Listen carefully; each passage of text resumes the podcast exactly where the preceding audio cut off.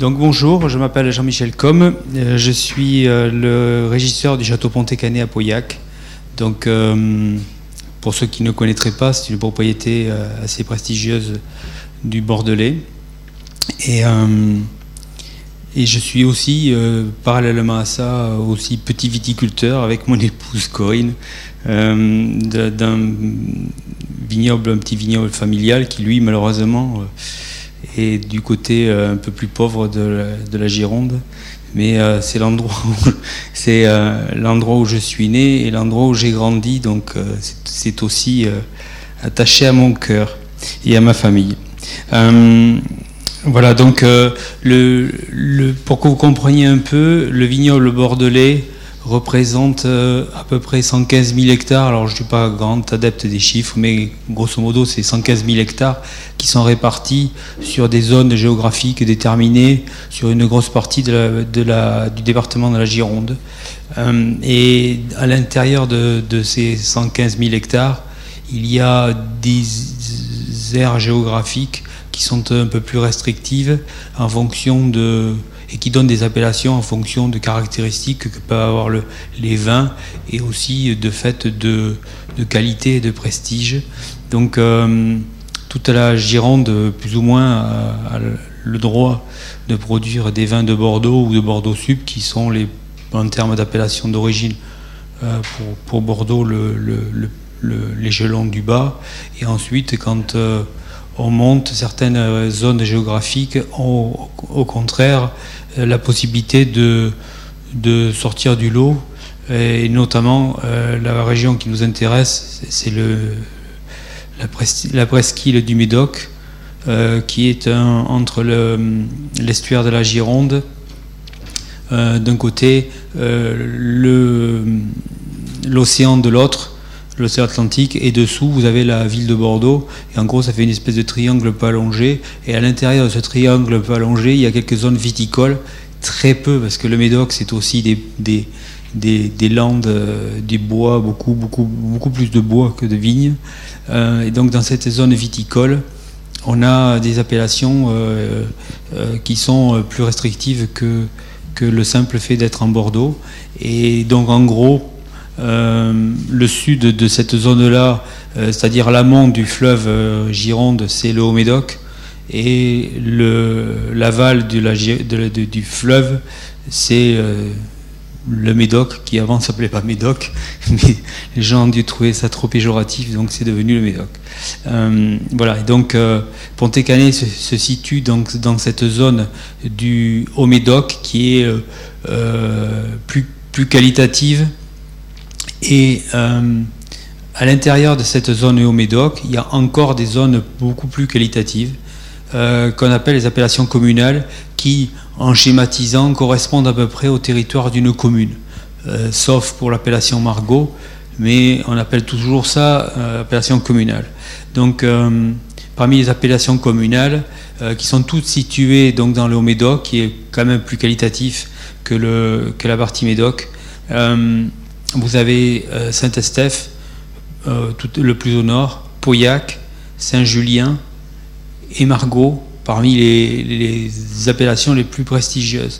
Et ensuite, je dirais, sans être péjoratif ni condescendant, un peu au-dessous quand même, il y a les appellations euh, Moulis-Listrac, qui se situent, Moulis-Listrac se situe un peu en, marge entre euh, Saint-Julien et Margot, un peu, sur, un peu à l'intérieur des terres, sur des sols un peu plus argileux.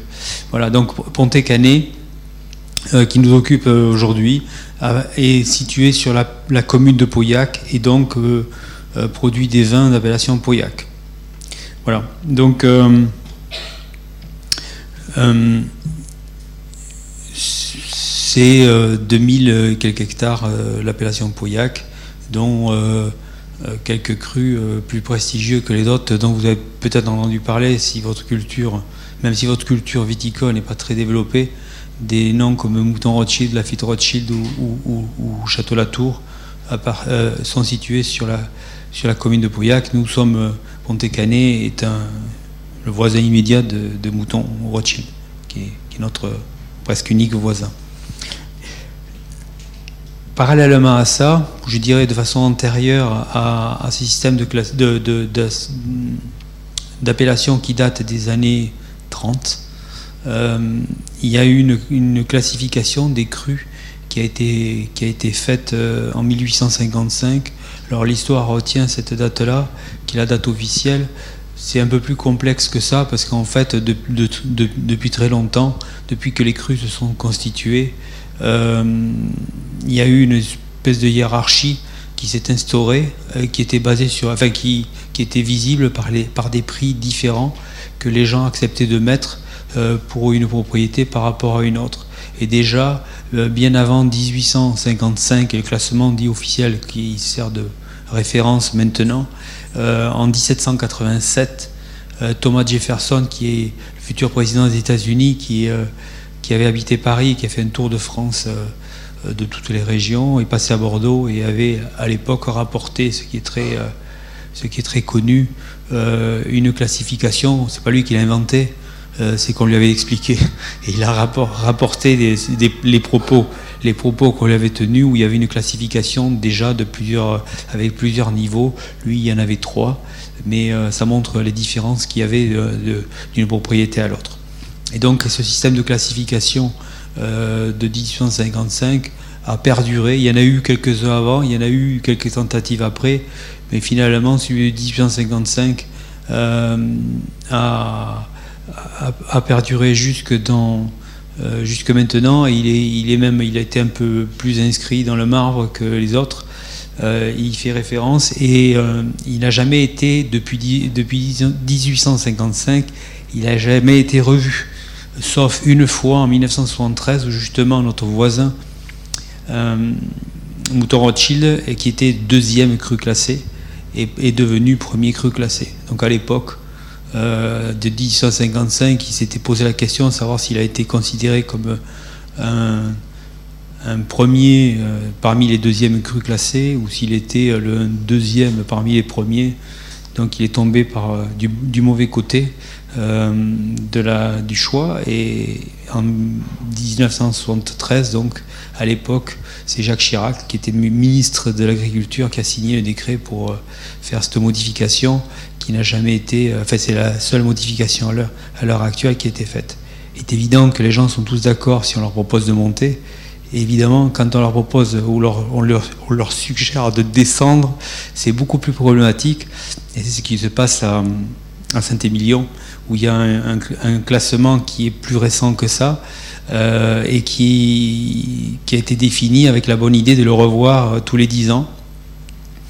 Et tous les dix ans, il est revu avec des montées et des descentes. Enfin, je polémiquerai pas sur les montées ni les descentes parce que c'est pas mon propos. Et puis, j'ai aucune légitimité pour ça. Mais ce qu'on peut dire, c'est que chaque fois qu'il a été fait, il a fini au tribunal parce qu'il y a des gens, bien sûr, en général ceux qui descendent, qui sont pas d'accord. Euh, ou ceux qui ne montent pas et qui auraient aimé monter et voyant leurs voisins monter euh, ne sont pas d'accord non plus.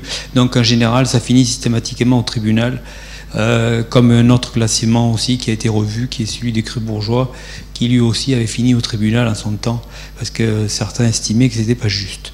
Voilà. À tort ou raison, j'en sais rien, mais c'est comme ça.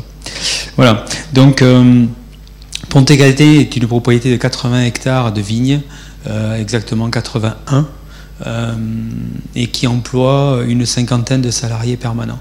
Voilà, donc on a des pour, euh, le citer, on, cultive les, cépages traditionnels de la région, donc euh, majoritairement Cabernet Sauvignon, 62%, euh, 32% des merlots, 4% de cabernet franc et 2% de petit verre d'eau, qui est un cépage un peu secondaire et, et un vieux cépage du Médoc. je suis de formation ingénieur et énologue dans ce secteur de la viticulture. Euh, et je suis arrivé à Pontécanet il y a très longtemps, il y a 27 ans. À l'époque, j'avais 24 ans. Euh, et, j'ai été embauché pour euh, les, diplômes que, j'avais obtenus et les connaissances techniques et scientifiques que, que j'avais acquises. Et, et, donc j'avais une grande foi dans, dans les produits de traitement chimique et dans la technique, la technologie. et ce qui m'a permis d'avoir le poste. Et quelques années après, j'ai commencé à avoir des doutes sur les idées qu'on m'avait inculquées. Et, et, je me suis assez rapidement rendu compte que je me sentais inspiré dans une direction qui était euh, qu'on pouvait qualifier de bio, en, mettant tous les guillemets du monde. Et, euh, et ce qui était très effrayant parce que on parle d'il y a 20 ans, dans les deuxième moitié des années 90. Donc euh, mon poste n'avait pas et mon recul dans mon métier n'était pas aussi important que maintenant. Mon poste n'avait pas la même envergure qu'il a maintenant. Euh, et, surtout, je crois que ce qui fait quand même la différence euh, maintenant, c'est qu'il y avait zéro exemple. Personne n'avait euh, eu l'idée qu'un jour, peut-être le bio pourrait être une solution pour la, pour la viticulture et, s'engagerait dans le Bordelais, dans, les grandes propriétés, dans le bio. Et je me suis senti aspiré dans cette voie-là et qui était très effrayante, mais j'ai laissé la vie me mener où elle le voulait, et puis finalement, je n'ai pas trop regretté, malgré les aléas. Euh, voilà, et donc, euh, progressivement, j'ai compris que les pesticides, comme on, avait euh, présenté comme une solution efficace, n'étaient pas du tout au niveau, à ce niveau-là. Et ce qui a fait le déclic pour moi, je peux en dire deux mots, c'est juste le fait, la découverte il y a 20 ans, que la nutrition pouvait être un élément dans la bonne santé des plantes. Voilà, alors 20 ans après, c'est une notion qui est beaucoup plus facile à, admettre, y compris chez les gens. Mais il y a 20 ans, pour les plantes, c'était une vraie, vraie, vraie découverte pour, euh, pour ma femme et moi. Et, et, on s'est dit, c'est tellement simple et tellement logique et tellement évident que la solution, la vérité, elle doit, elle doit plutôt être, être là. Et euh, voilà, et donc il y avait une personne qui, qui euh, s'appelait euh, Francis Chaboussou, qui était chercheur de l'INRA, c'était pas un farfelu chevelu, c'était juste un chercheur de l'INRA qui avait essayé de travailler sur, cette, sur ces choses-là. Il avait, il avait eu ces intuitions-là. Il a été très décrié par ses pairs, il est mort dans l'anonymat le plus complet. et, et, maintenant, il est, il est redécouvert. Et en 1980, il avait écrit ce monsieur euh, euh, Les plantes malades des pesticides. Et donc, euh, presque 20 ans après, quand j'ai lu ce livre, ça a été vraiment une révélation et un déclic et qui m'a fait progressivement. déjà, c'était une vraie prise de conscience qui m'a amené progressivement, continuellement dans ce chemin-là, à avoir une aversion vis à -vis des pesticides qui grandissait dans ma tête et dans mon cœur, jusqu'au jour où j'ai eu envie de les supprimer complètement. Voilà, et donc ça a été euh, plusieurs années d'évolution intellectuelle. Hein. On ne parle pas de faire du bio sur le terrain à, ce stade-là encore. On parle juste de se changer euh, les idées, de reconnaître que ce qu'on a appris à l'école, c'était pas forcément très bien ou que c'était perfectible. Voilà, l'idée c'était ça, et puis ça, ça, a mis des années, sachant qu'il y avait euh, dans notre région zéro exemple pour pouvoir construire un projet euh, servir de base pour construire un projet. Et il y avait surtout euh, une idée très forte euh, qui était diffusée et qui l'est encore, selon laquelle il est impossible de faire du bio à Bordeaux parce que le temps, parce que si, parce que là. Et voilà, et donc il a fallu pas se battre contre, contre ça, mais c'était effectivement, on peut considérer que toutes ces idées-là, c'est un courant inverse qui nous empêche d'avancer aussi vite qu'on le souhaiterait. Voilà, et la notion de bio ne m'a jamais, euh, de bio de base, ne m'a jamais, euh, par contre, tellement euh, attiré. J'ai toujours trouvé ça un peu de façon intuitive, peut-être, puisque c'était à partir d'un raisonnement qui n'était pas forcément construit ni, vraiment réfléchi. J'ai toujours trouvé que donc le bio était un peu trop restrictif par rapport aux relations qu'on peut avoir avec le vivant. Et finalement, euh, un jour, je me suis dit, euh, tiens, il y a une autre euh, technique, une autre façon de penser qu'on appelle la biodynamie, et qui pourrait peut-être nous intéresser. Et la biodynamie, c'est quelque chose qui a été que j'ai découvert, que j'avais découvert quelques années, une dizaine d'années avant, lors d'une conférence, et la personne qui tenait le micro de la conférence, elle était avec un discours qui était tellement décalé, et moi j'étais tellement jeune et tellement sûr de mes idées et de mes acquis, que la distance qui nous séparait euh, au niveau des idées et moralement était trop importante et ne pouvait pas être euh, comblée.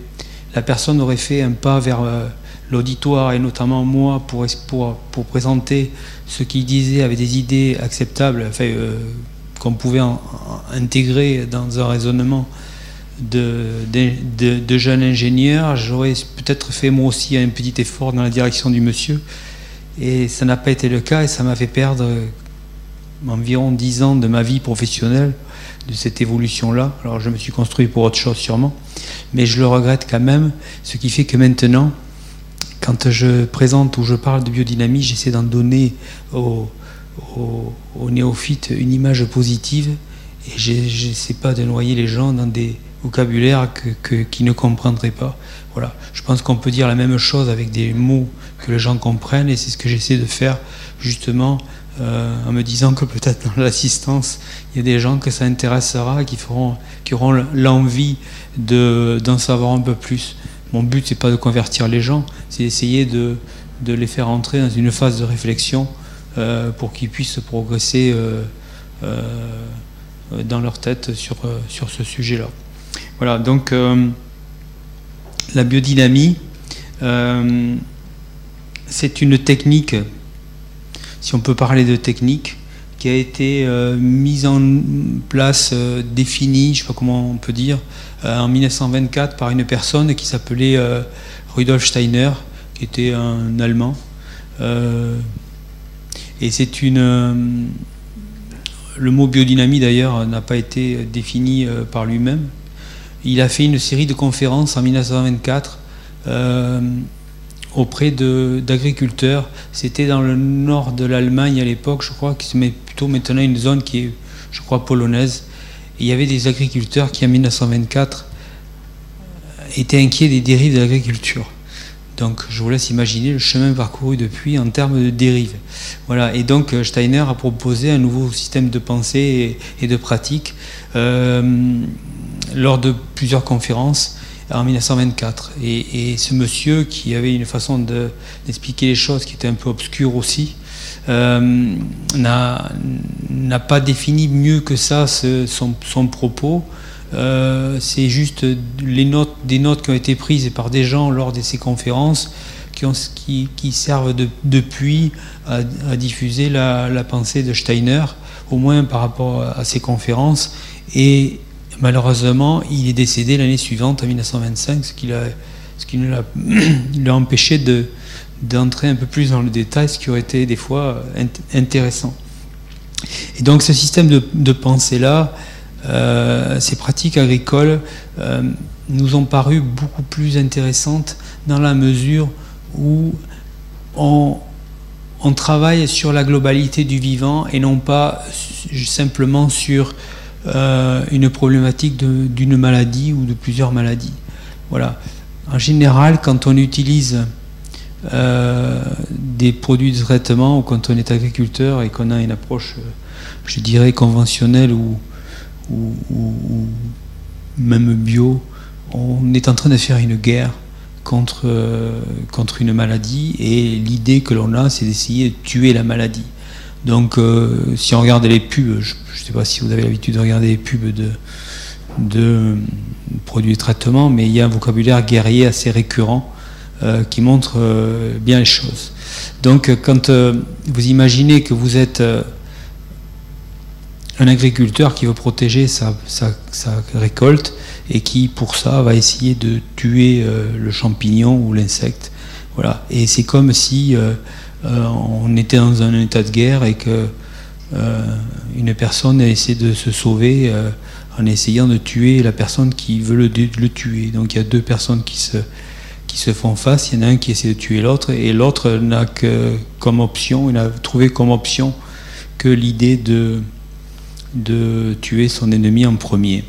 Voilà. Et le conventionnel, l'utilisation des pesticides, c'est un peu ça. C'était, on va essayer de tuer l'ennemi, mais on n'a pas du tout de scrupule quant à la personne, aux moyens qu'on va utiliser pour détruire l'ennemi. Donc on se dit finalement, moi ce qui m'importe c'est de détruire mon ennemi et donc je vais, je veux, je vais utiliser l'arme nucléaire, ça ne me dérange pas, les effets collatéraux ne m'importent peu, donc voilà, j'utilise l'arme nucléaire.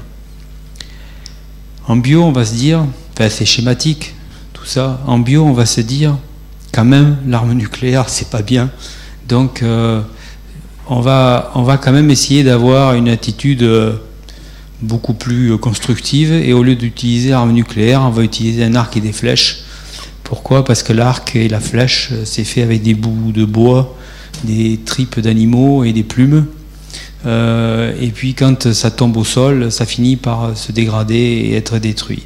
C'est biodégradable. Donc, euh, et puis une flèche, euh, ça tue l'ennemi, mais bon, même si ça tue celui d'à côté en, le en loupant l'ennemi, ça tue pas beaucoup de gens autour. Voilà. C'est pas très, pas très dangereux en effet, en effet collatéraux. Mais l'idée reste quand même toujours la même de tuer son, son ennemi sans autre forme de procès. La pratique euh, biodynamique telle que nous la concevons euh, définit notre rapport avec le vivant. Quand on a l'ennemi en face de soi, avant d'essayer de le tuer, on va quand même se demander avant tout qu'est-ce que nous on a bien pu faire pour en arriver là? Et qu'est-ce que, enfin, comment on a pu en arriver là? Et qu'est-ce que nous-mêmes on a bien pu faire de, bien ou de pas bien pour être dans une telle situation? C'est-à-dire qu'on se met à prendre la responsabilité d'une partie du problème. Au lieu de tuer l'ennemi, on se dit peut-être que l'ennemi il, m'en veut parce que j'ai fait quelque chose de pas bien aussi à mon niveau. J'ai pas toute la responsabilité peut-être, mais j'ai peut-être pas été aussi clair que ça. Et donc euh, l'idée finale c'est quoi? C'est pas de devenir bons amis avec l'ennemi d'hier, forcément, mais c'est de pouvoir trouver un moyen de vivre en harmonie côte à côte. Voilà. Et, euh, euh, sur le principe qu'une guerre se finit toujours autour d'une table, il vaut quand même mieux aller autour de la table avant la guerre qu'après. Euh, voilà. Et, la, biodynamie définit un peu ce type de, raisonnement avec le vivant. Et pour nous, c'est quelque chose qui est fondamental, justement parce que on peut essayer de comprendre un peu plus la globalité des choses. Voilà. Euh, on n'est plus dans, la contamination, on est dans la compréhension de l'individu malade. C'est un peu la, technique, le principe de la médecine chinoise. Voilà, un jour, il y a un, visiteur à qui j'expliquais ça qui m'a dit Tiens, il y a un proverbe chinois que je vais vous reporter euh, de, façon, sommaire et en, français, pas en chinois. Euh, tu, peux payer ton, tu peux payer ton médecin aussi longtemps que tu n'es pas malade. Voilà, et donc ça veut dire la même chose, c'est que euh, le, patient est le centre d'intérêt et finalement la maladie est secondaire.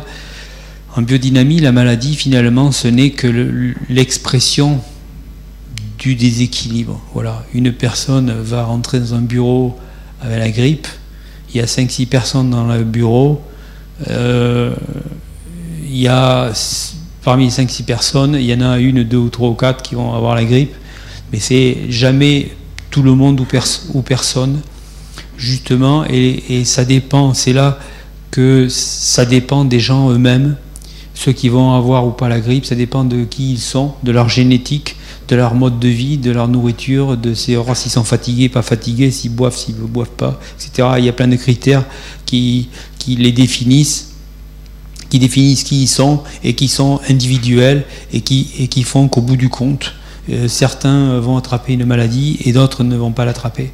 Voilà. Et en biodynamie, euh, transposer ça sur le raisonnement agricole, ça veut dire quoi? Que finalement, euh, là, il faut trouver qui est la plante, dans quel état elle est, et à partir de là, une fois qu'on sait, on, est, on essaie de comprendre qui est la plante, on doit être en condition, on va la mettre en condition pour pouvoir être moins sensible aux maladies. Et alors, ça paraît euh, un peu surprenant. La plante, c'est quoi? C'est euh, une espèce végétale qui a sa propre génétique. Donc, euh, si on parle de viticulture, un cépage euh, il n'a pas la même génétique que notre cépage, donc ça va, il va y avoir une influence du cépage par rapport à, des, maladies, mais il y a aussi et surtout le terroir, l'endroit sur lequel a poussé la plante. La plante, en fait, elle devient l'expression du terroir sur lequel du sol sur lequel elle a poussé. Et d'un sol à l'autre, on aura des résistances, qui, seront à des maladies ou des rapports aux maladies qui seront différents les uns des autres, tout simplement parce que par la composition du sol, la composition de la plante va être différente. Et, on peut voir euh, euh, certaines pathologies se développer à un endroit et pas à un autre, alors que tous les autres critères sont identiques, c'est-à-dire le traitement a été fait le même jour pour le même tracteur, par le même produit. Donc ça veut dire, ça revient à, l'histoire de celui qui rentre dans le bureau avec la grippe, c'est que le, produit ou le virus en question n'est finalement que secondaire. Ce qui compte avant tout, c'est, je ne vais pas dire que c'est négligeable, ce qui compte avant tout, c'est l'individu, la, la plante ou la personne dans le bureau qui, qui va se retrouver confronté à, une pathologie et euh, qui va être capable d'y faire face plus ou moins euh, efficacement toute seule. Voilà. Et, donc ça demande un, travail sur soi-même qui est très important parce qu'effectivement c'est toujours plus facile de tuer la personne qu'on a en face de, soi euh, plutôt que se demander qu'est-ce qu'on a bien pu faire pour en arriver là. Voilà. et pour la plante, c'est peut-être encore plus difficile parce que la plante, finalement, elle ne va pas nous expliquer ce qu'elle a, c'est à nous de le comprendre. Au même niveau qu'un bébé, euh, des fois, il pleure, alors ça énerve, mais il pleure jamais sans, raison. Et, il faut comprendre quelle est la, la raison de ses pleurs. Euh, pour essayer d'amener le remède qui, qui, convient. Et la plante, c'est un peu la même chose. Elle exprime les, les, déséquilibres euh, potentiels ou, ou, réels d'une certaine façon. Il faut être à l'écoute de, de, des signes qu'elle donne, et savoir les interpréter, savoir les écouter, les interpréter, pour, euh, pour ensuite trouver les moyens de euh, les moyens d'action. Voilà, c'est un c'est une sorte d'éducation que l'on va mm, transmettre, inculquer à, chaque, euh, à chaque plante en fonction de qui elle est. Voilà, donc ça nécessite de connaître euh, chaque plante, le cépage, l'endroit où elle pousse, pour connaître le, le pack de la, de, la plante, de la plante à un endroit donné, et ensuite euh, on va essayer de trouver les, moyens pour pouvoir la, préparer à, l'adversité. C'est la même chose que euh, quand on a un enfant, on sait qu'un jour ou l'autre, il va se retrouver confronté à des mauvaises personnes ou des, euh, ou des drogues ou des je ne sais pas trop quoi, de l'alcool, euh, voilà. Et il ne sert à rien de construire une barrière autour. C'est ce que fait un peu la lutte chimique en agriculture construit une barrière chimique autour de la plante, mais ce n'est jamais euh, totalement efficace. Euh, et à quel prix? Donc, Construire une barrière autour, ça ne sert à rien. Euh, ce, qui, compte, c'est de, donner une éducation à l'enfant pour qu'il puisse, le jour venu, trouver la bonne, euh, la bonne attitude par, par lui-même et ça se construit. L'éducation, c'est quelque chose qui, qui se construit euh, un peu petit à petit, jour, jour après jour, voilà, en expliquant, en expliquant, en expliquant. Et, euh, et pour la plante, ça se construit un peu différemment.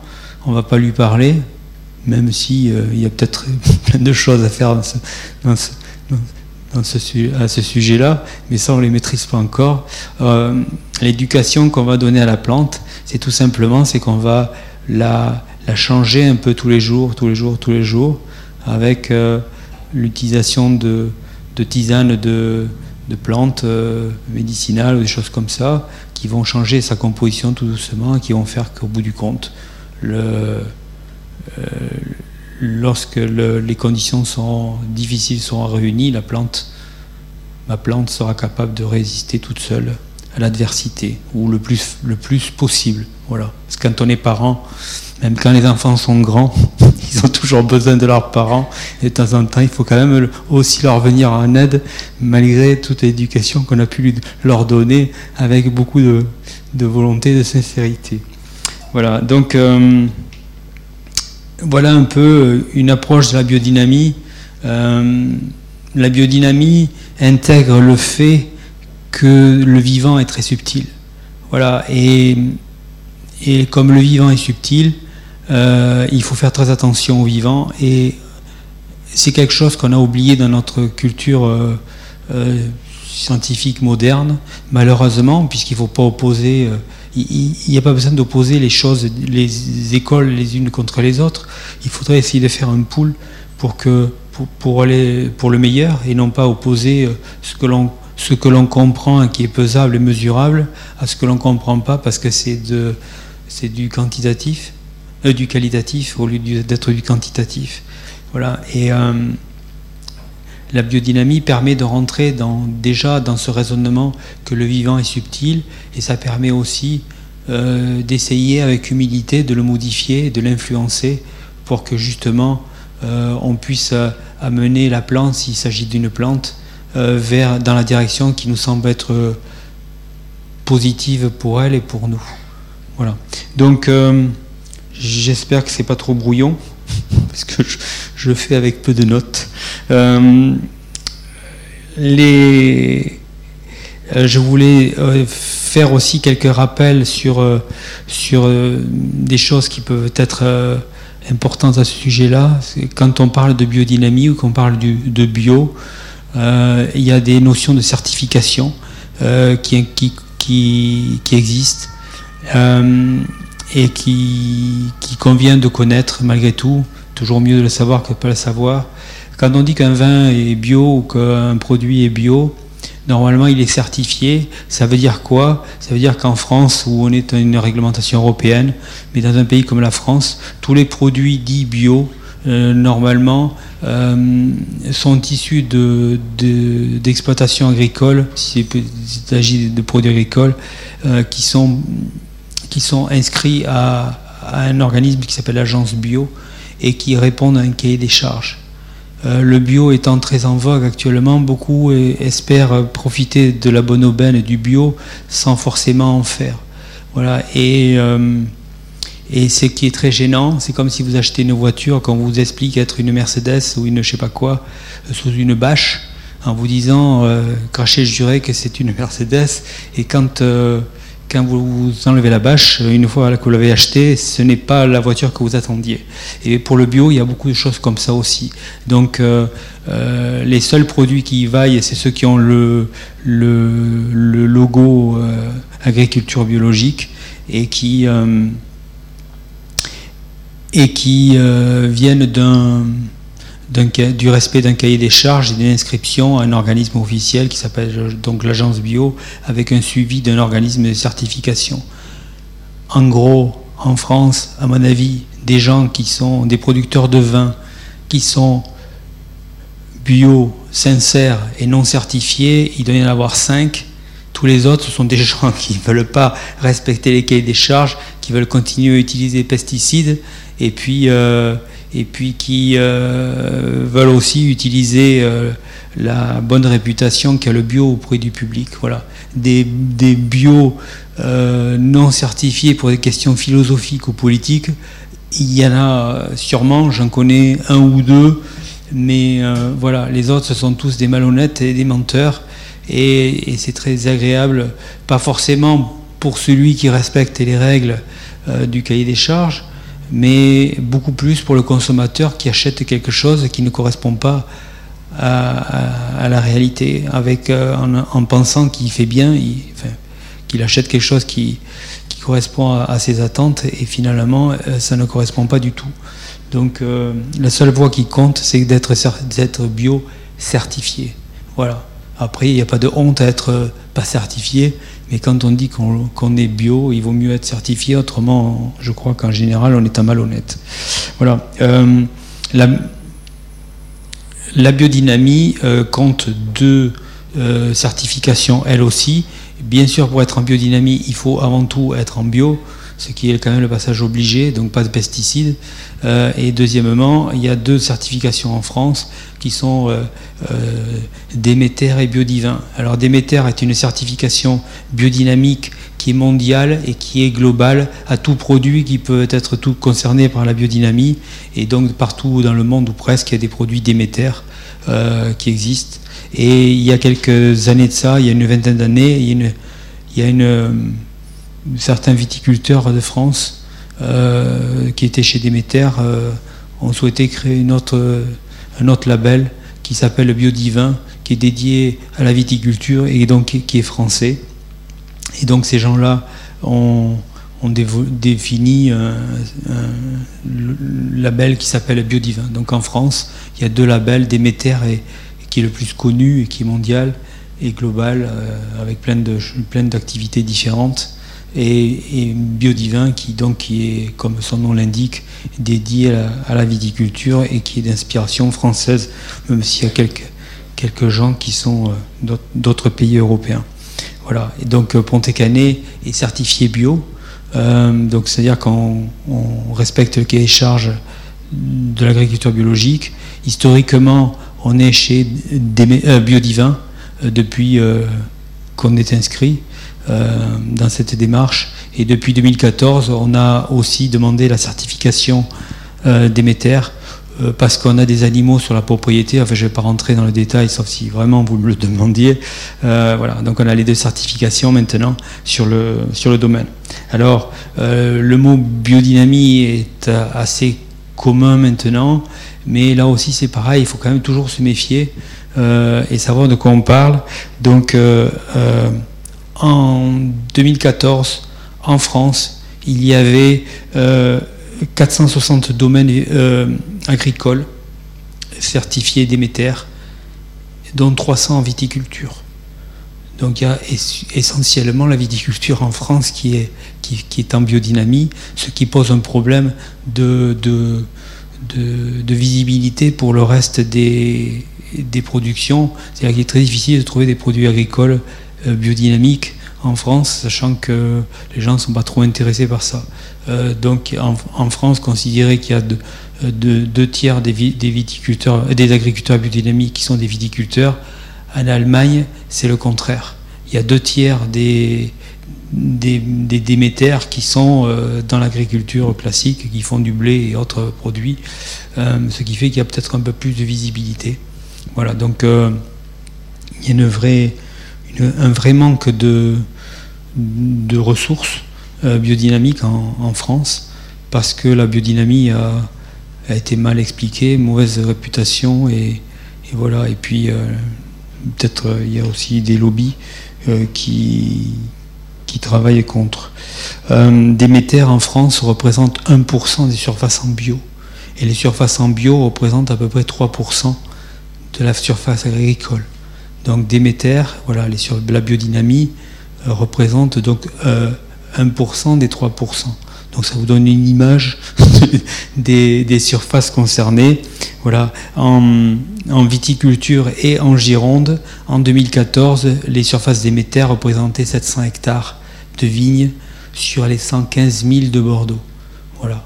Là aussi, je cite ces chiffres juste pour vous quand même donner une idée un peu plus précise des, choses et pas penser que tout le monde est en biodynamie euh, en France, même si on entend beaucoup parler. Dès qu'on s'intéresse un peu à la viticulture et surtout la viticulture de, qualité ou des, vignerons, le mot biodynamie ressort assez vite. Mais la réalité des chiffres, elle est là. Euh, voilà, ça fait peu quand même de surface en biodynamie. Et sur les 700 hectares de biodynamie de Gironde, il y en avait 80 pour Pontet-Canet. Voilà. Euh, une telle démarche dans une, dans une particulièrement dans une région qui est euh, peu portée à faire ce, genre d'activité est aussi un chemin de vie et c'est euh, c'est quelque chose qui, qui, est important et euh, souvent, on nous demande est-ce que ça coûte plus cher? Est-ce que ça représente plus de salariés, etc. Je pense qu'il faut aussi le voir à notre niveau. Voilà, quand on décide d'avoir un enfant, on ne se demande pas si ça va nous coûter cher ou si ça va nous euh, prendre du temps ou de l'énergie. Euh, évidemment, ça peut faire rigoler, mais malgré tout, c'est un peu euh, au même niveau. Voilà, quand on a un investissement, qu'on fait quelque chose qui est un peu plus compliqué, c'est toujours plus compliqué que de ne rien faire. Et là, c'est un peu la, même chose. C'est avant tout par rapport à une déontologie qu'il faut le faire, parce que c'est quand même toujours plus compliqué que de ne rien faire. Et, de ce fait, euh, euh, à partir du moment où on a une motivation, on a, on a un, devoir de faire quelque chose dans quelque secteur que ce soit, c'est aussi euh, un carburant pour pouvoir euh, avancer pour pouvoir supporter les difficultés. Si les gens ne font ça que pour des questions mercantiles, évidemment, dès que la première difficulté arrive, ça va s'arrêter et, euh, et c'est jamais une politique très durable. Donc, il faut le faire aussi avec la vraie conviction et la vraie volonté euh, que qu'on fait les choses justes. Il ne faut pas se lancer dans ces débats-là euh, juste parce qu'on trouve que c'est beau, que le voisin réussit. Il faut faire sa propre révolution culturelle dans sa tête. Et, euh, le jour, si un jour on est prêt et qu'on on estime que c'est une cause juste, à ce moment-là, on se lance et on trouve, et on trouve les difficultés beaucoup moins, beaucoup moins insurmontables à, à, dépasser que si effectivement on part euh, à l'aveuglette juste parce qu'on a trouvé que c'était euh, c'était beau. Donc euh, le coût de production de l'agriculture biologique ou de la viticulture biologique n'est pas pour moi un vrai argument. Certes, il compte, évidemment, mais je, pour ça, j'utilise aussi la casquette du petit viticulteur euh, le petit viticulteur dans le domaine familial euh, peut dire que finalement ça coûte plutôt moins cher d'être en bio euh, que d'être en conventionnel, tout simplement parce qu'on a fait quand même des grosses économies sur le, non-achat des pesticides qui, qui coûtent quand même très cher. Par contre, ça s'inscrit aussi dans une logique, pour, pouvoir tenir ce raisonnement, il faut aussi qu'on soit dans une logique de euh, un peu plus global que le simple fait d'enlever un pesticide et de mettre un produit naturel à la place sans, autre forme de procès. Il faut justement que le, produit euh, soit intégré dans un raisonnement. Euh, celui qui utilise des, herbicides, des, produits chimiques pour faire mourir l'herbe, évidemment, ça va très vite et, et l'herbe ne repousse pas.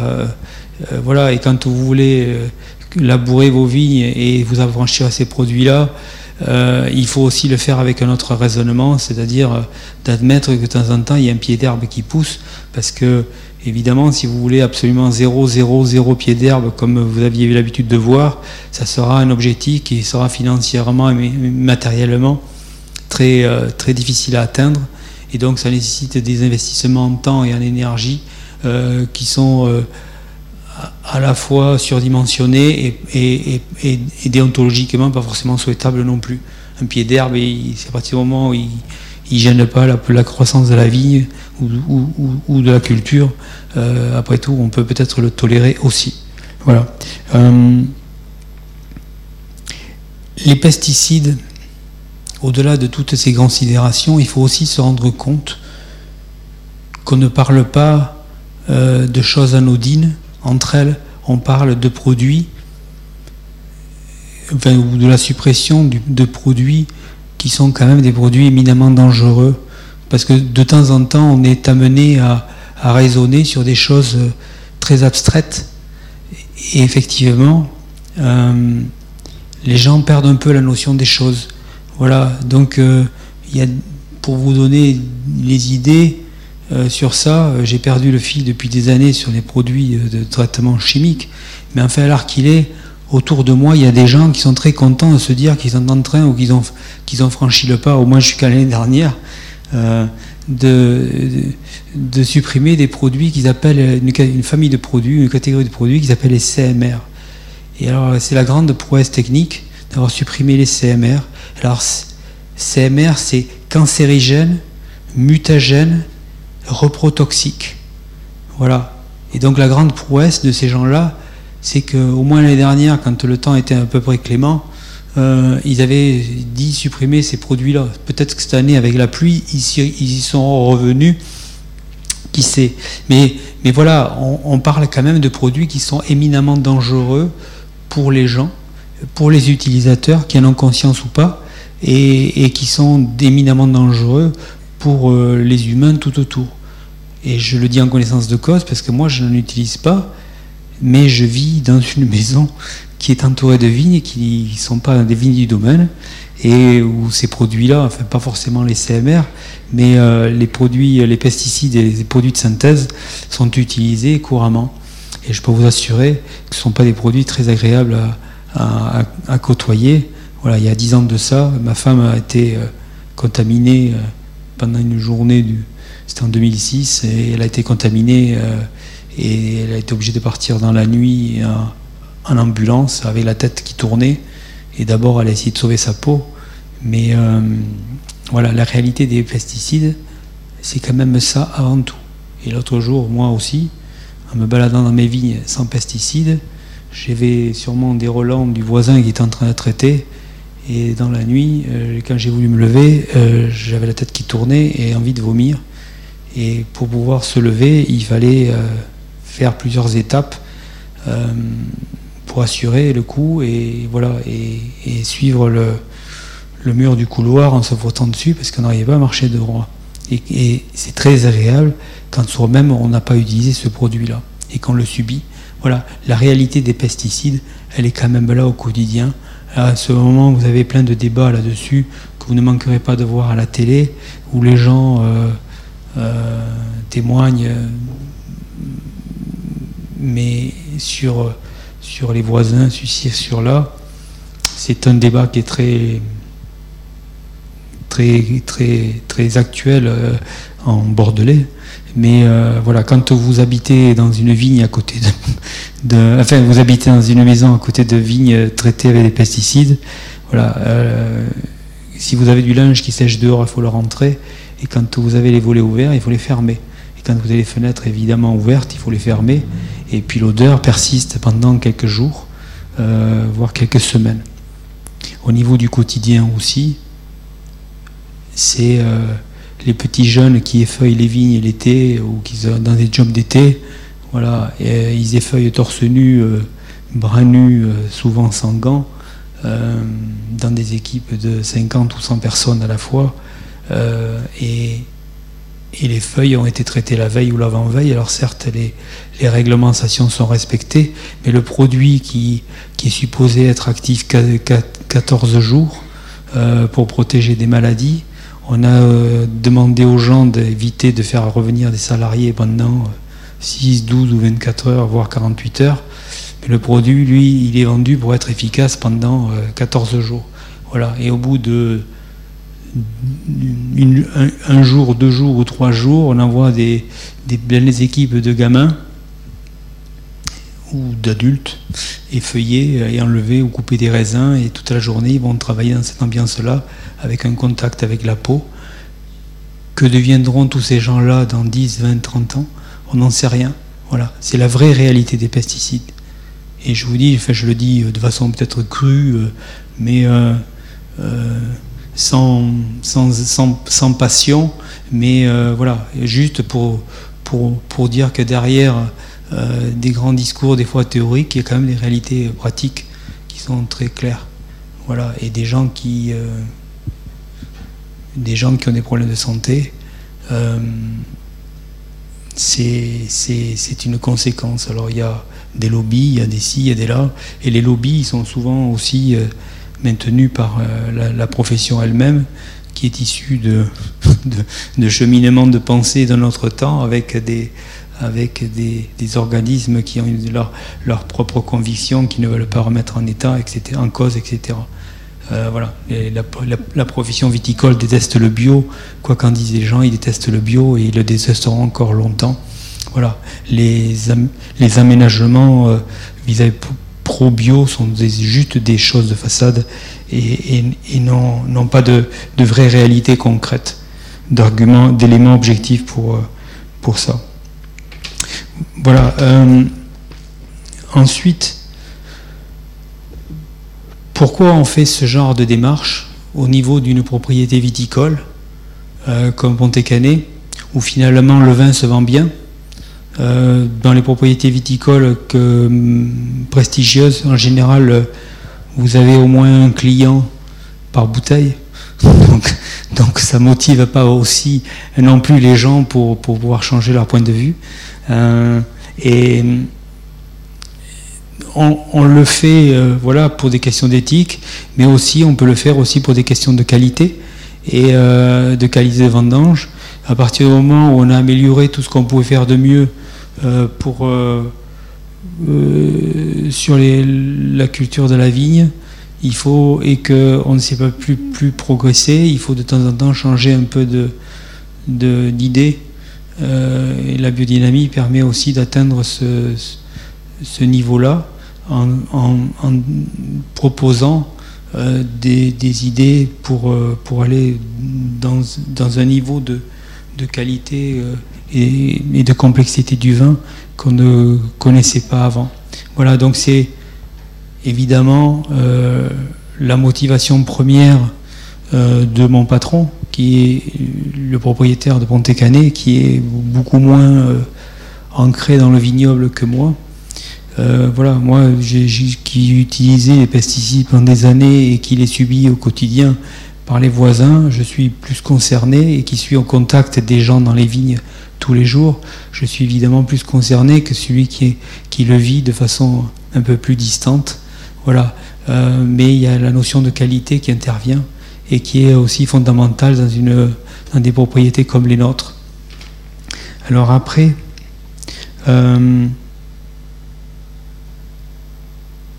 il y a la dimension d'un grand vin.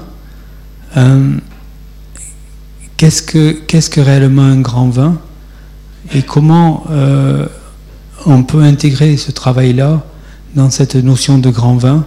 C'est euh, une question qui, euh, qui s'est posée dans ma tête de façon plus ou moins euh, claire et, à laquelle j'ai proposé finalement de façon un peu intuitive des réponses.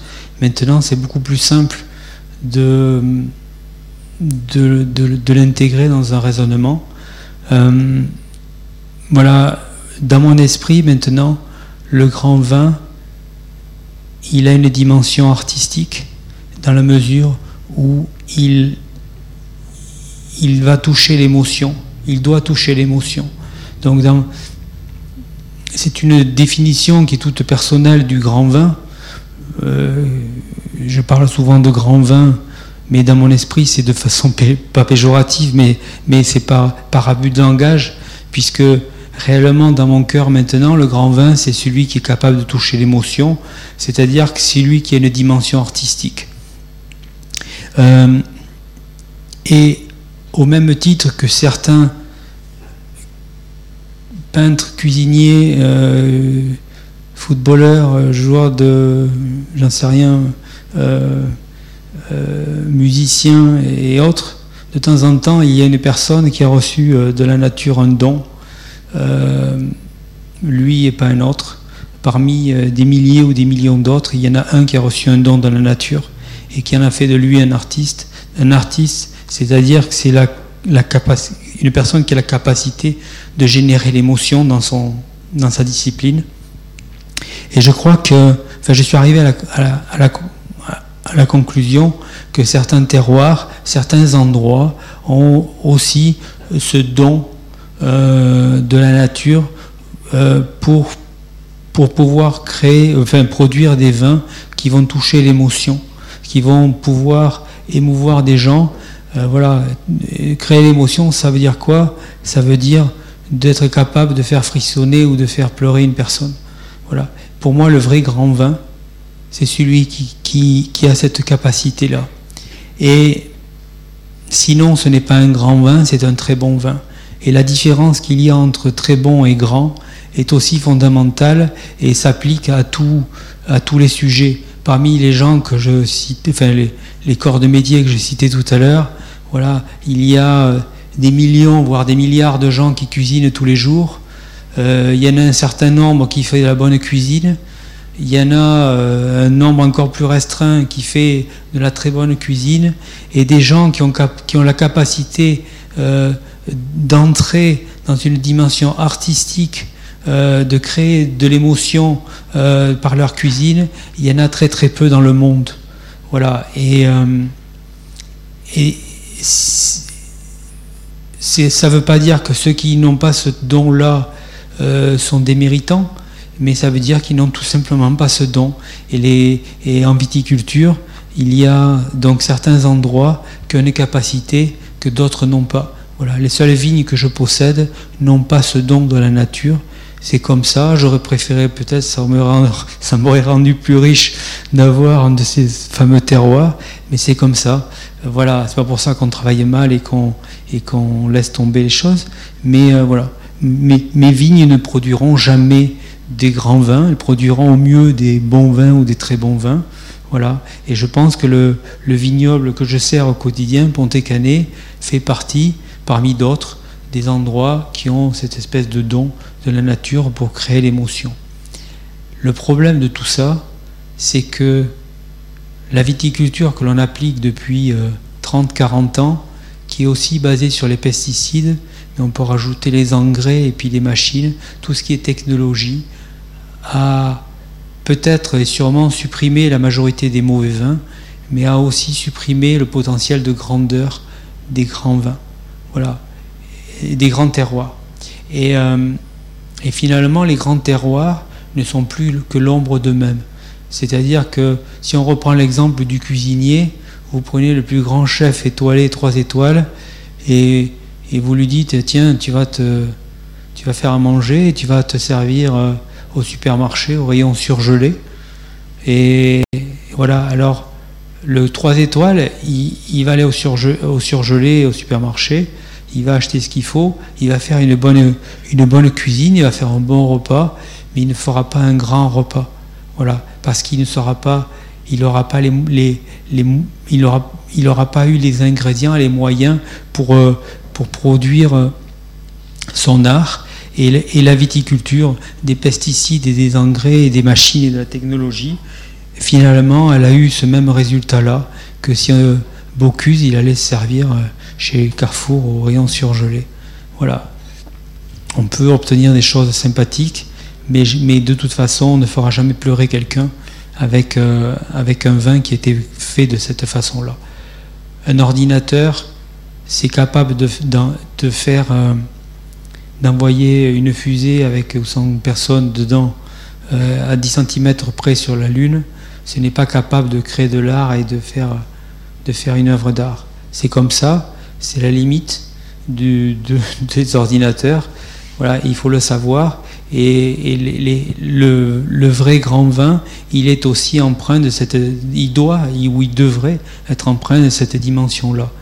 Et l'intérêt qu'a la biodynamie, je pense, c'est justement que ça nous permet de pouvoir entrer dans un raisonnement de, subtilité du vivant qui fait qu'au bout du compte, peut-être qu'on aura, si on travaille bien, on aura euh, le, résultat de l'émotion et que parmi tous les gens qui boiront, qui, dégusteront le vin, certains auront, euh, ce moment d'émotion qui, m'importe dans mon travail au quotidien.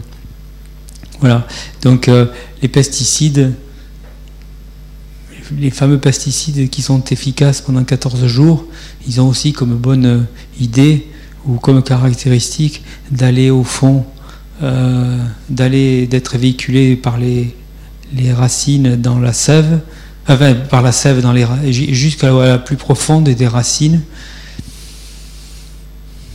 Ces produits-là sont souvent des produits qui tuent les champignons. La vigne comme toutes les plantes, elle, vit en symbiose avec, des champignons du sol euh, qu'il aide à, pomper des nutriments et de l'eau. On appelle ça des mycorhizes. Ce sont des champignons. Et le, champignon, en échange du travail d'aide qu'il fait à la vigne, il reçoit aussi d'autres nourritures de, la vigne que, la en, en, surplus, comme échange de bons procédés.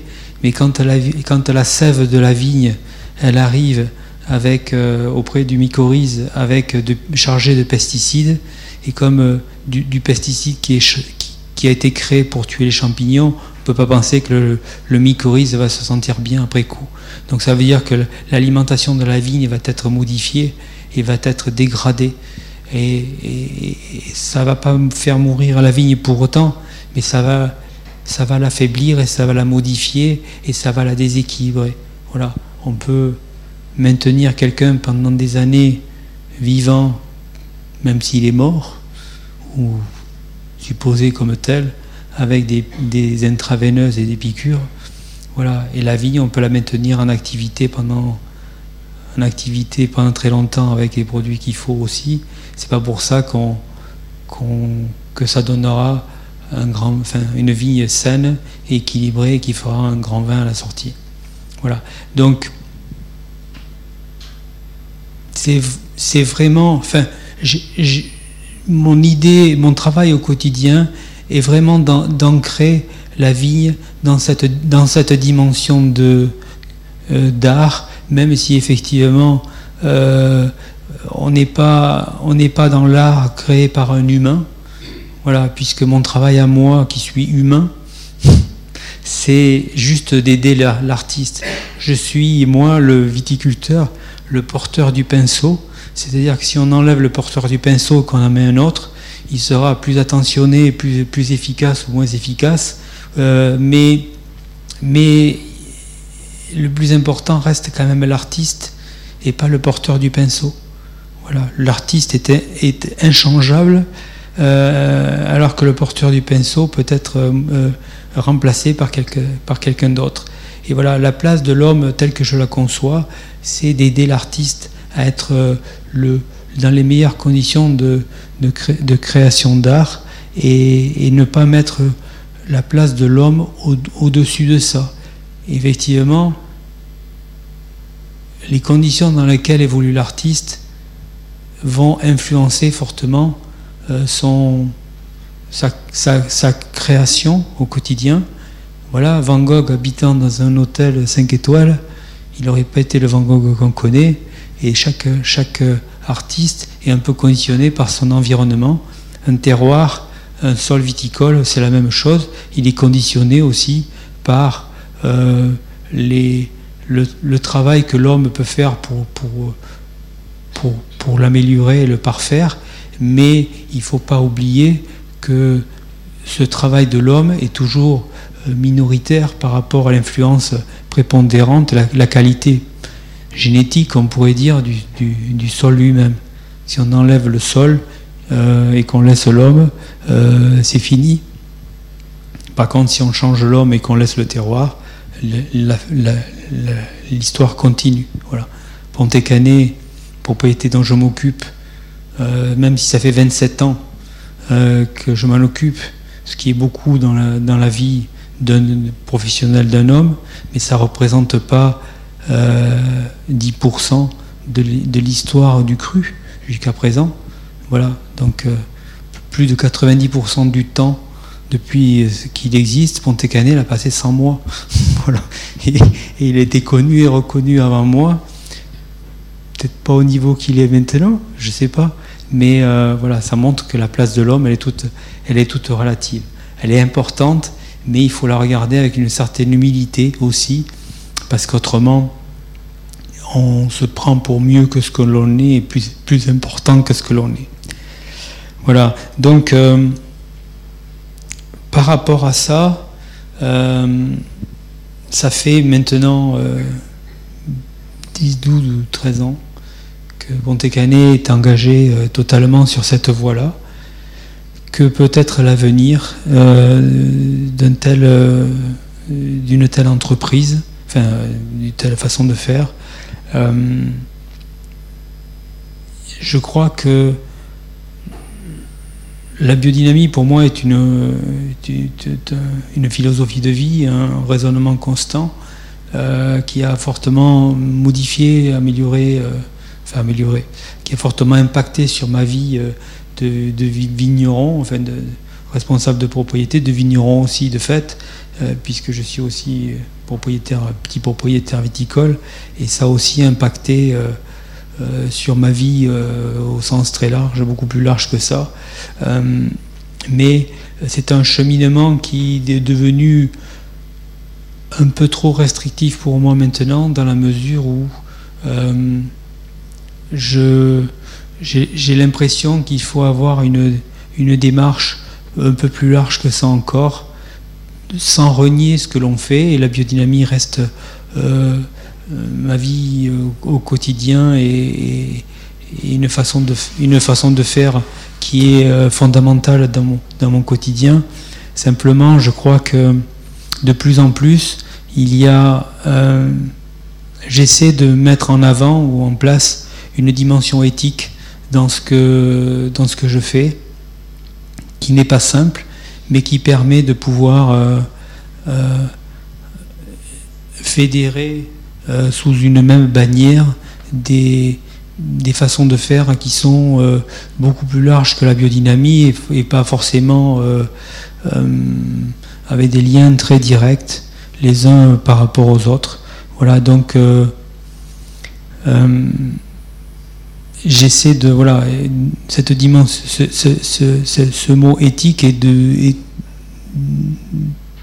constamment, enfin assez, assez souvent euh, autour de moi. Voilà, et notamment, il y a, il y a, il y a un principe de culture que je ne vais pas détailler ici, mais qui euh, se base sur justement trois éthiques euh, qui, s'appellent, qui sont définies par respecter l'homme, respecter la nature et partager équitablement. Et ces trois éthiques-là sont un peu la, la ligne directrice que, que j'essaie de, d'avoir pour l'avenir et, de mettre, et de mettre en place. Voilà. Partager équitablement, euh, ça veut dire quoi? Euh, On le comprend très bien au niveau social, euh, c'est ce qu'on essaie de faire, mais ça veut dire aussi au niveau des relations avec, les, avec, le, avec le vivant, laisser, une, une place à chaque animal pour qu'il puisse vivre et continuer d'exister. Est-ce que nous, en tant qu'humains, parce qu'on a une culture et qu'on a envie, on a le droit d'éradiquer manu militari euh, tous les escargots de façon préventive parce qu'on pense qu'ils vont manger euh, notre vigne euh, dans quelques mois? C'est une grande question. Pour moi, je pense que non. Mais tout autour de moi, les gens pensent, qu'on a le droit d'éradiquer de, façon préventive. Et voilà, et c'est quelque chose qui me dérange beaucoup. Voilà, partager équitablement aussi, ça veut dire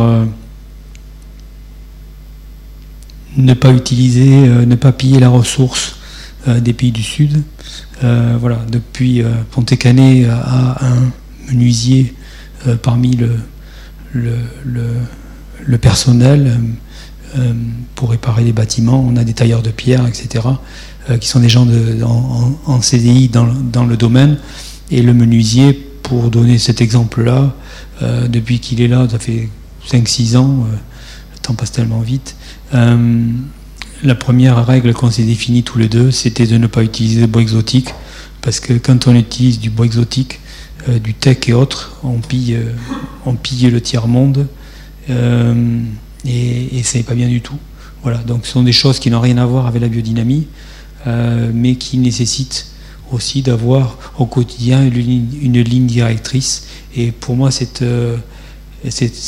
très important. Voilà réparer les bâtiments aussi. On répare des bâtiments à Pontécanet dans les règles de l'art, de leur construction.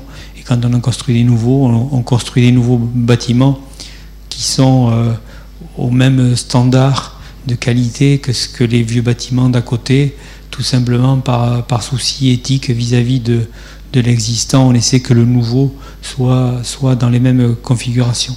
Voilà. Et donc cette, euh, cette dimension éthique et, et pour moi l'évolution professionnelle que, que j'essaie de, de, mettre en place, qui n'est pas simple, parce que vous l'aurez compris, le mot éthique a complètement disparu, voilà, depuis longtemps, euh, de, la viticulture, c'est sûr, mais aussi de la vie euh, souvent, voilà. Donc, euh, il faut essayer de vivre avec le plus de, justement, le plus éthique possible, de reconnaître ses propres contradictions, de vivre avec et d'essayer de les améliorer, ce qui n'est pas simple. Mais il faut surtout éviter de se mentir à soi-même et, euh, et, être capable de regarder ce qu'on a fait, non pas avec fierté, mais avec, euh, avec le minimum d'honnêteté possible. Voilà. Donc, je crois que c'est tout. Mais c'est pas simple parce que à partir du moment où on se dit euh, je travaille dans cette voie-là, ça veut dire qu'il y a plein de choses qui deviennent un peu plus compliquées et, euh, et qui remettent en cause notre façon de faire euh, sur plein de, plein de choses. Voilà. je vois des voitures passer, des, voitures, des voitures électriques. Est-ce que d'avoir une voiture électrique avec des batteries en lithium qui ont on a pillé euh, des pays du Sud pour euh, faire extraire l'ion lithium, c'est encore euh, propre et éthique J'en sais rien. Est-ce que c'est mieux que d'avoir du gasoil ou est-ce que le gasoil est mieux? J'en sais rien. Pour l'instant, je continue de rouler avec une voiture, une voiture gasoil et en, sachant très bien que c'est que ce n'est pas durable. Voilà. Et c'est comme ça. Il faut vivre, essayer de au quotidien avec, avec euh, ce que, l'on fait de mal, mais il faut surtout être conscient que, des, imperfections sa, de sa, façon de faire. Voilà, c'est tout.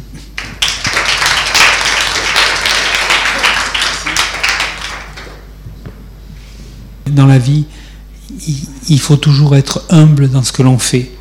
La biodynamie est quelque chose qui est euh, très en vogue et souvent les gens, je caricature mais à peine, les gens, quand ils ont envie de passer en biodynamie ou qui, qui pensent que ça va être bien pour eux commercialement, la première chose qu'ils font, quand ils ont eu l'idée de le faire, c'est de le dire.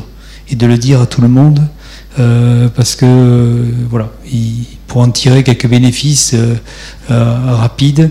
Et à les écouter, à partir du moment où ils ont envie de passer en biodynamie l'année suivante, ça rend tout de suite leur vin déjà produit meilleur, y compris ceux qui sont produits et mis en bouteille depuis des années.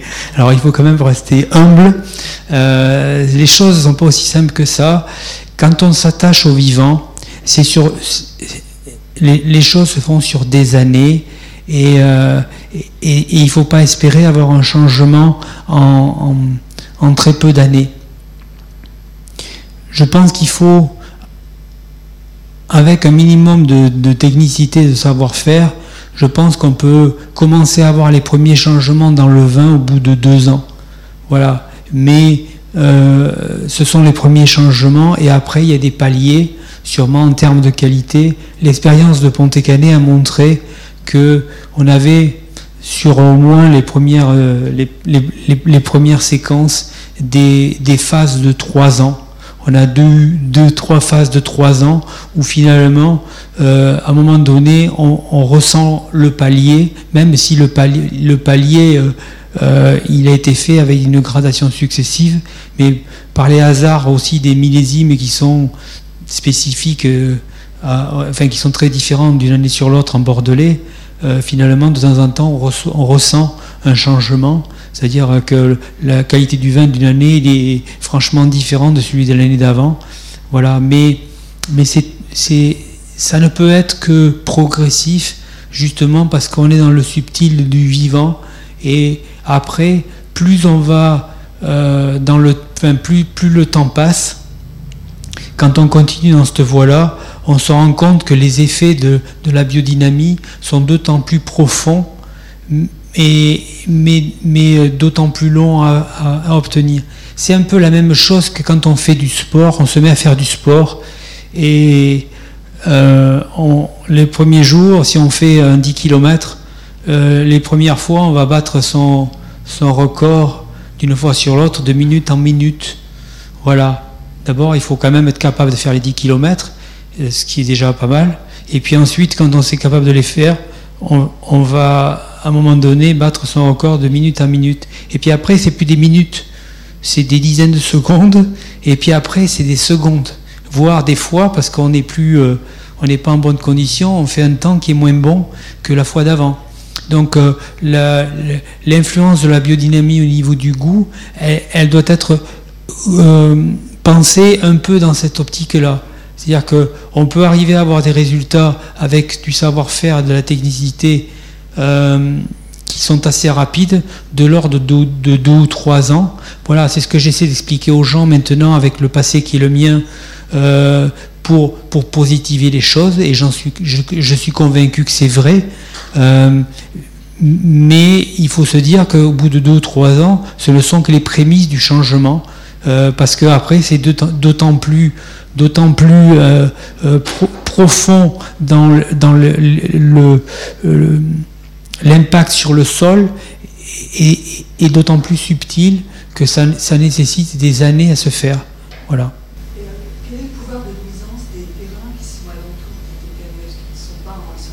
Oui. Alors,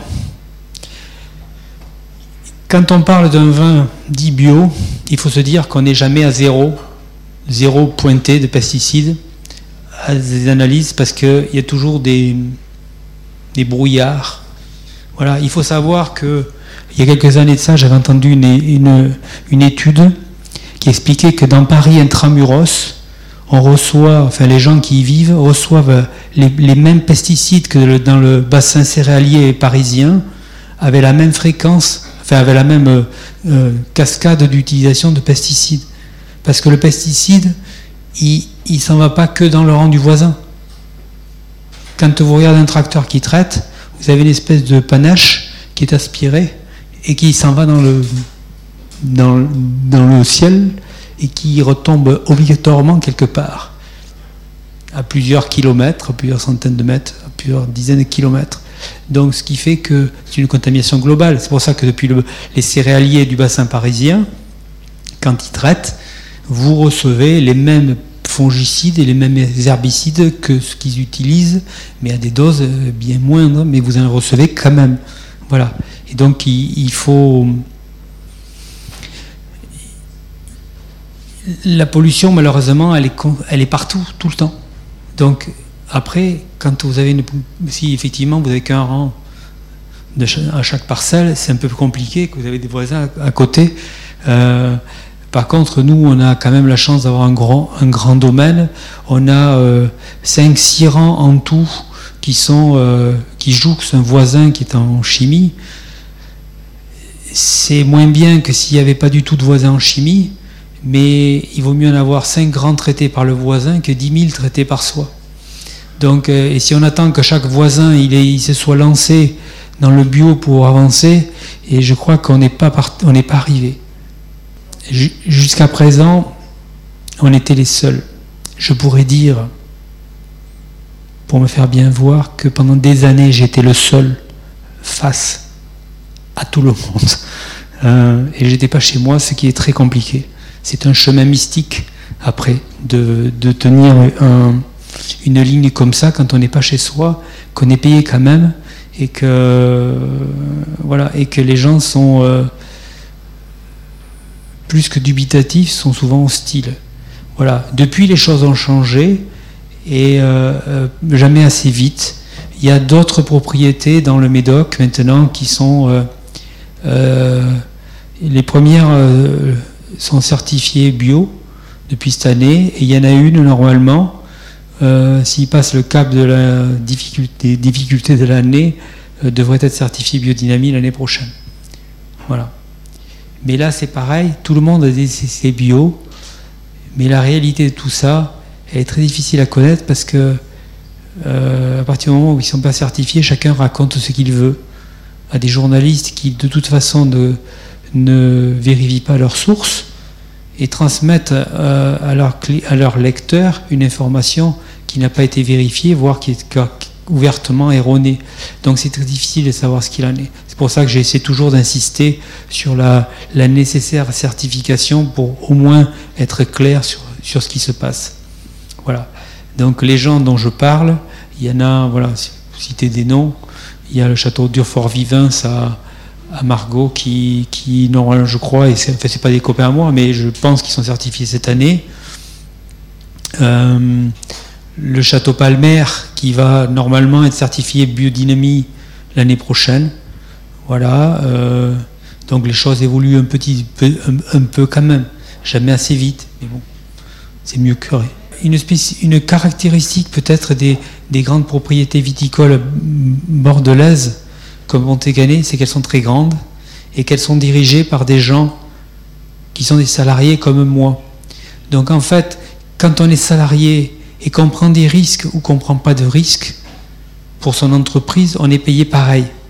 Voire quand on prend des risques, on risque de perdre sa place. Le jour où, parce que s'il y a un problème, il y en a celui qui a pris le risque, c'est lui qu'on va montrer du doigt. Tout le monde va se retourner en disant c'est lui. Et donc, loum.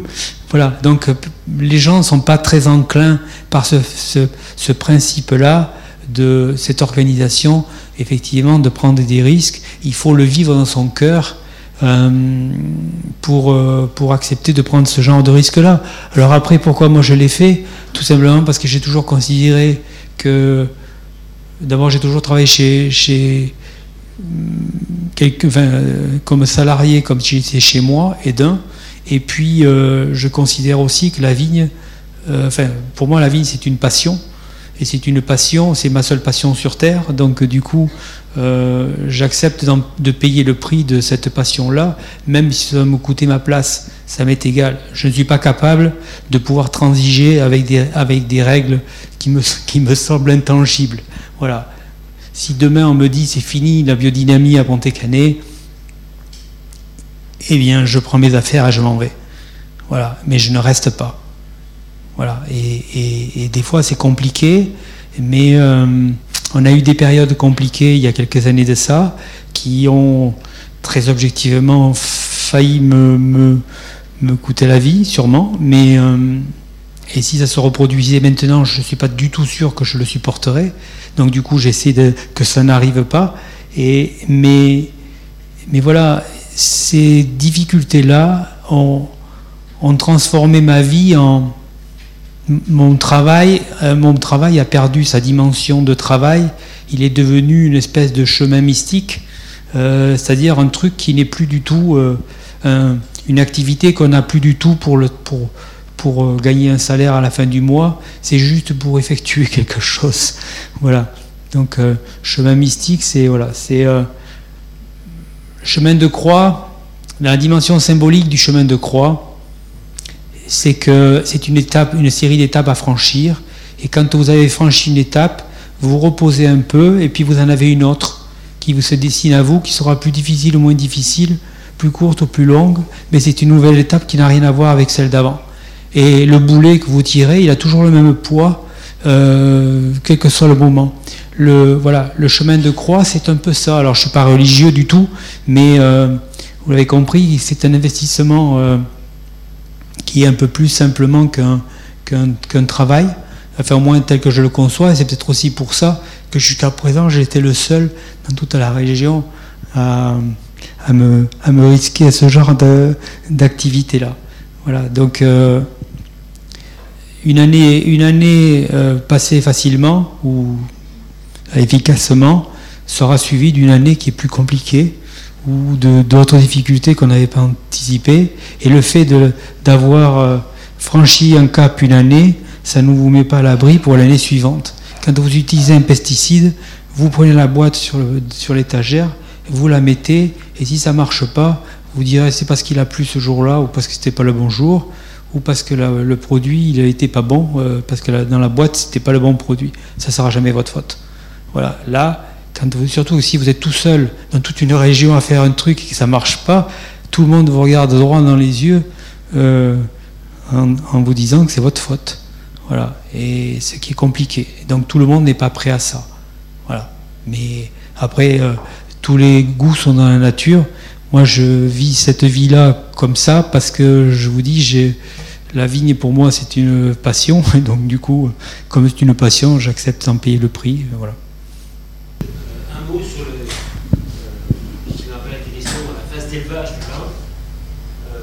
rapport entre l'introduction des amphores. Oui. C'est intéressant par rapport à la, au, poids de, du dans, dans, la tradition du grand vin. Oui, alors, historiquement, tous les, toutes les, tous les dix grands vins étaient élevés dans des, sont élevés dans des barriques. C'était le seul contenant disponible. Et euh, avec un renouvellement, la barrique est un produit assez euh, périssable, qui a une durée de vie. De temps en temps, les barriques étaient renouvelées, et puis pendant très longtemps aussi, elles étaient expédiées euh, souvent en Angleterre pour être mises en bouteille ou bu en Angleterre, et donc, il fallait les renouveler. Et donc, il y avait a toute une activité de, de tonnellerie, voilà, et toutes les, tous les vins étaient euh, donc élevés dans des barriques de chêne qui a comme euh, caractéristique plus ou moins deux qualités. La barrique, c'est d'une part de permettre l'oxygénation du vin, d'une oxygénation très fine du vin, qui est bénéfique au tanin. Euh, par, par, la paroi poreuse, le bois est poreux, l'air traverse euh, et, donc va, bénéficier aux tanins qui vont comme ça vont, évoluer pendant la durée de l'élevage. Euh, élevage, ça veut dire quand même que le vin évolue et se bonifie. Et euh, la deuxième qualité ou caractéristique de, de, la barrique de chêne, c'est justement le fait que le chêne n'est pas neutre et qui va transmettre dans le vin certains composés aromatiques et des, et des, et des tanins aussi qui, vont, qui vont le rendre différent euh, particulièrement si c'est du bois neuf. Et donc pendant très très longtemps, les, propriétés élevaient des, vins en barrique, euh, comme cela. Et euh, les années 80 ont changé la donne avec l'avènement, je dirais, de, la viticulture, d'une viticulture aux États-Unis, en Californie, l'avènement aussi d'un critique qui s'appelle Parker, qui vient juste de prendre sa retraite maintenant, mais qui a fortement influencé le monde, euh, et qui était très euh, amateur de bois. Et ce qui fait que dans les années 90 euh, et début 2000, les, les propriétés viticoles du monde entier ont augmenté de façon drastique la proportion de leurs vins élevés dans des barriques de chêne neuves. Et de, de, fait, ça a fait beaucoup de vins qui étaient très boisé, voire trop boisé, voire où on ne sentait que le bois. Et donc ça, de ça, en fait, est née une espèce de typicité qui n'existait pas finalement. Parce qu'avant, une, une propriété comme Pontécanet, je ne sais pas, acheter euh, rien du tout comme barrique neuve tous les ans. Il faut se dire que dans les, les années 80, les propriétés, 70, les, propriétés, les, grands, les grands domaines viticoles étaient complètement fauchés du Bordelais. Voilà, il n'y avait pas d'argent du tout. Le vin se vendait mal. Euh, le renouveau date des années 80, euh, avec surtout le, le, millésime 82 qui a été le basculement. Mais euh, les gens n'avaient pas du tout d'argent et, tout était en, ruine et tout était minable. Et donc les gens avaient très peu de barriques. Mais après, dans les années 80 et surtout 90, et donc début des années 2000, après, le, goût Parker, le goût euh, américain, euh, s'est implanté et donc du coup, on s'est retrouvé avec, euh, avec des proportions de bois neuf qui, qui perdurent toujours, quoi qu'il en soit. Enfin, la tendance est toujours la même. Hein. C'est des 40, 50, 60, 70% de, de, de, barriques neuves dans un chai. Et au détriment souvent du goût du vin. Donc c'est un excès qu'on a vécu nous aussi et on est revenu un peu en arrière comme beaucoup. Mais finalement, nous, dans notre cheminement intellectuel, d'être dans une vraie volonté d'avoir une sincérité dans l'expression du terroir, euh, on, a, on a souhaité à un moment donné euh, diminuer encore plus et de façon euh, drastique la proportion de, de bois neuf dans l'élevage dans et on est, et on est revenu, on est allé vers un élevage euh, de euh, un tiers d'une récolte qui est élevée sans barrique, dans des amphores en béton, qui, ont, qui représentent donc voilà, un, tiers d'une récolte de, de. L'avantage du béton, c'est qu'il a la qualité de, du bois, c'est-à-dire de permettre une, une oxygénation ménagée du, des tanins, mais bien sûr, il est neutre au niveau gustatif, c'est-à-dire qu'il préserve les qualités intrinsèques euh, du le fruité euh, et, les, qualités d'origine du, euh, du vin. C'est comme voilà, le maquillage et pas le maquillage. Alors, il, pour pas avoir de maquillage, il vaut mieux être mignon ou mignonne plutôt que quand on est très moche, on se maquille beaucoup. Voilà, ou quand on a quelque chose à cacher, on se maquille beaucoup. Voilà. Et puis euh, après, euh, quand on est vraiment très maquillé, des fois on se demande ce qu'il y a dessous, si ça vaut la peine d'être vu ou pas. Voilà. Et après, quand on se dit que ben, finalement euh, c'est pas trop moche, il vaut mieux, on peut se dire ben voilà, il vaut mieux, être sans maquillage. Voilà, et c'est un peu ce qui arrive avec l'élevage. Euh, il y a beaucoup de vins qui n'ont euh, peu d'intérêt et qui ont comme seul intérêt la barrique qui les a contenus, je pense, de par le monde. Et, euh, mon, sentiment, peut-être que je me trompe, c'est que une propriété comme Pontet-Canet, mais d'autres aussi, ont la capacité, parce qu'elles ont un terroir qui a qui a cette, euh, ce don du ciel, de la nature, euh, qui leur permet d'avoir de, un certain niveau, le travail que l'on fait dans la vie qui, le, qui permet de le, de le, mettre en valeur. Et ce, tout ce travail-là, euh, ce, ce, potentiel de qualité mérite d'être d'être mis, mis en, sur le devant et pas caché derrière des notes de vanille et de bois et d'autres que l'on retrouve partout dans le monde. Voilà, donc c'est un, une action que nous sommes les seuls à, mener dans la région et qui est important. Euh, voilà. Alors de quoi demain sera fait, je n'en sais rien. Euh, actuellement, on a un tiers donc de la récolte qui est élevé en, en, en amphore. Est-ce que ça se développera ou pas? Je ne sais pas parce que en fait, on, le monde du vin n'est pas prêt à de tels changements. Voilà, les gens vous disent qu'il faut respecter le fruit, etc. Et puis finalement, il y a quand même énormément de vins qui sont vendus de par le monde, qui ne respectent, absolument pas le fruit et qui, euh, qui n'en ont jamais eu et qui n'ont que comme qualité que la barrique. Donc, et tous ces vins-là, ils ont quand même énormément de clients. Donc, ça veut dire que finalement, il y a tous les goûts dans la nature.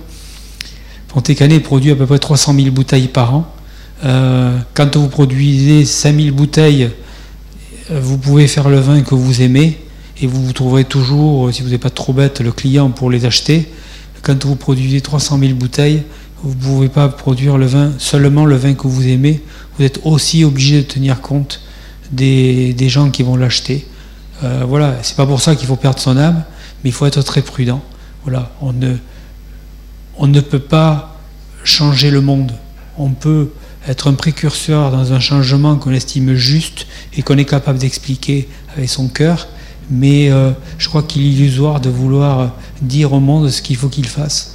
Voilà, et c'est pas du tout, c'est pas du tout notre prétention. Donc à Arctilé, on reste avec ce, projet-là euh, qui, qui fonctionne depuis le millésime 2012. Après, on verra ce que, ce que l'avenir donnera. Voilà, une bonne idée se développe, une mauvaise stagne ou régresse. Donc c'est le, le, futur qui dira. Et, euh, et pour l'instant, on, on, reste comme ça, il y a d'autres chats à fouetter.